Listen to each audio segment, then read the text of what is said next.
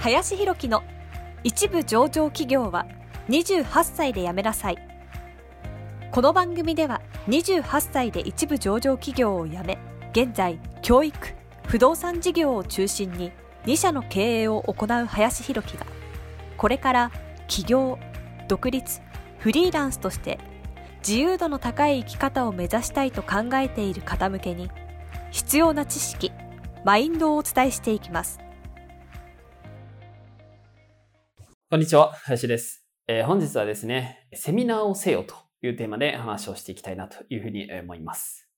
まあ皆さんですね、これを見ている方々は、セミナーをね、自分でやるっていうことをやったことある人ってどれぐらいね、いらっしゃるかっていうところだと思うんですけど、まあなかなかね、その自分でセミナーをする機会っていうのがある人の方がやっぱり少ないかなと思うんですけれども、僕はですね、結構こうセミナーなんかもですね、この1、2年ね、やらせていただきましたけれども、あのセミナーはですね、結構やったらいいことがね、たくさんあるなっていうふうに思ってまして、ぜひですね、セミナーはなんか皆さんやった方がいいんじゃないのかなと思ったりしています。で、こうセミナーをですね、やった方がいいな、やってですね、良かったなって思うのは、もちろんそのプレゼン力とか話す力が鍛えられるっていうのもそうなんですけど、思考をですね、結構整理されるっていうのも、まあやって良かったかなと思います。自分がやってきたこととか、こういうことを考えているっていうことを言語化して、どういうロジックで話したら、よりね、分かりやすくなるのかとか、他の人に聞いていただいても伝わるのかっていうことをやっぱり考えて、それを図とか文字に表していくっていうことなので、すごく思考とか整理されたりとか、言語化能力も上がっていくなっていうのをやっぱりやって感じました。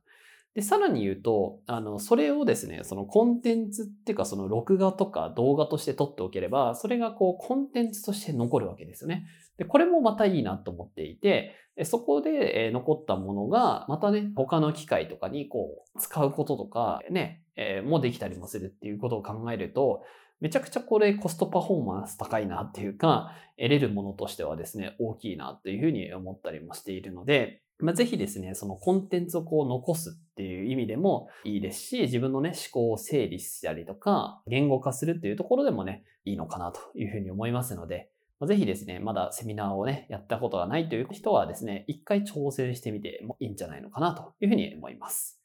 はい。ということで、本日はセミナーをせよというテーマで話をさせていただきました。本日もありがとうございました。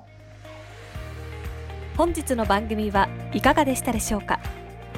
この番組では、林博樹への質問を受け付けております。ご質問は、ツイッターにて、林博樹とローマ字で検索していただき、ツイッターのダイレクトメッセージにてご質問いただけたらと思います。たくさんのご応募お待ちしております。